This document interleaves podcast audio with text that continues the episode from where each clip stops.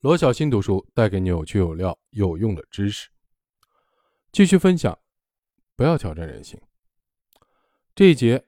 分享的标题是从被质疑到被推翻。在米歇尔的关于延迟满足和自我控制的研究被世人熟知之后，他立即受到世界各国那些望子成龙、望女成凤的家长的顶礼的膜拜。各类青少年的教育培训产品。开始打着延迟满足和增强意志力的旗号大行其道，还出现了所谓的延迟满足教育。文章开头提到的那位妈妈就是延迟满足教育的忠实信徒。现在很多育儿书和公众号都会介绍所谓延迟满足的理念，教家长在面对孩子的要求时，不要马上满足，要等一等，看一看，将所谓的自控力的教育理念付诸实践。棉花糖实验的确反映了延迟满足的能力。通过观察孩子们的行为，米歇尔认为这种能力的来源与原认知能力，即主动意识到自己在思考什么问题，然后有意识地控制自己的认知和思考过程的能力。那些能够长时间的等待的孩子，往往会想出一些转移注意力的方法，比如唱歌、睡觉、看别的地方等等。这些孩子意识到近在眼前的棉花糖对自己有着强大的诱惑力，因此有意识地提出了抵御这种诱惑的方法。一颗棉花糖真的能够预测孩子的未来吗？米歇尔挑战者很快就出现了。二零一三年，美国罗切斯特大学理查德·阿斯林领导的团队重新做了一遍棉花糖的实验。实验一开始，研究人员跟参加实验的孩子交代了规则之后，就离开了房间。不同的是，研究人员准备对参加实验的半数的孩子不遵守之前的承诺。有一半的孩子虽然等待了十五分钟，却没有拿到他们一直期待的第二颗棉花糖。经历过欺骗的孩子在后续的实验中不愿再靠等待换取更大的奖励。他们认为研究人员是不可信的，甚至觉得桌子上的棉花糖随时可能被研究人员拿走。于是转变态度，开始享受当下了。那些经历过欺骗的孩子，愿意等待的时间大幅的减少，还不到那些没有经历过欺骗孩子愿意等待时间的四分之一。研究人员的欺骗行为，让那些米歇尔眼中愿意等待的优秀的孩子，马上变成了不优秀的孩子。二零一八年五月二十五日，纽约大学的泰勒·瓦特、加利福尼亚大学的格瑞格·邓肯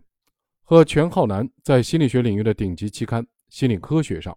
发表了一篇论文，宣称推翻了著名的斯坦福棉花糖实验。这三位作者是这么评估棉花糖实验的：孩子能否取得成功，并不取决于孩子是否有满延迟满足的能力，而取决于孩子背后的家庭。这三位研究者发现，当年米歇尔做棉花糖实验时所犯的致命的错误：参加实验的孩子只有不到九十名，而且这些孩子居然通通来自斯坦福大学。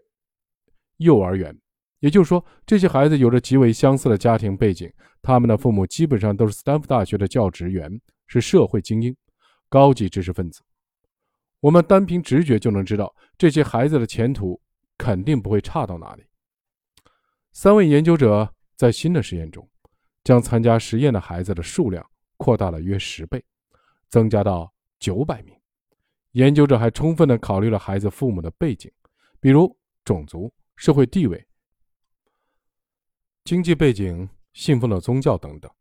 尽量做到多元化。参加实验的孩子和父母之中，既有普通的工薪族，也有商界精英；既有高学历者，也有低学历者。实验过程和米歇尔所做的实验的过程一模一样。实验的结果会怎样呢？实验结果显示，能不能抵御得住棉花糖的诱惑，与孩子未来发展的好不好没有半点关系。并且实验得出一个令人心酸的结论：有钱人家的孩子普遍比普通穷人家的孩子更能抵御棉花糖的诱惑，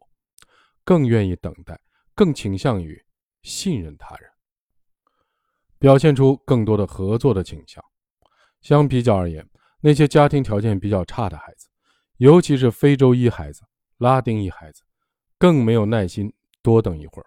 更加的在乎眼前的第一颗棉花糖。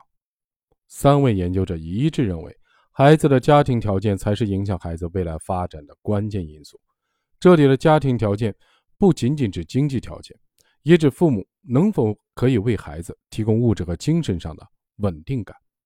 对穷人家的孩子来说，今天有棉花糖吃，明天可能就没有，因此对他们来说，等待的风险要远远大于收益。穷人家孩子的父母往往因为自身能力和家庭条件的限制，无法给孩子做出过多的承诺，即使答应了，也可能会变成空头支票。所以，穷人家的孩子不愿意等待，而那些富人家的孩子则不相同。他们的父母受教育程度高，收入也多。有更多的资源可以用来满足孩子的要求，并且他们对孩子讲诚信，也更加秉持公平平等的价值观。对富人家的孩子来说，等待的收益更大于风险，因此这些孩子延迟满足的能力就更强。过往的经验告诉这些孩子，他们的父母能够保证他们衣食无忧，这让他们对未来有更明确的稳定预期，而且对外部的环境更加有控制感。新棉花糖实验告诉我们，孩子延迟满足的能力并不取决于他自己，而是取决于他的家庭背景。家庭能为孩子提供物质和精神层面的稳定感，这才是孩子能否在长大以后走向成功的关键因素。那些曾经做到延迟满足的孩子，后来都取得了成功，不是因为他们自控有多好，而是因为他们的家庭与他们所处的环境，让他们心理上。获得了持续的稳定感，对未来的稳定预期会让他们觉得生活有希望、有盼头。正是这种稳定感，给孩子的未来的发展提供了前提条件。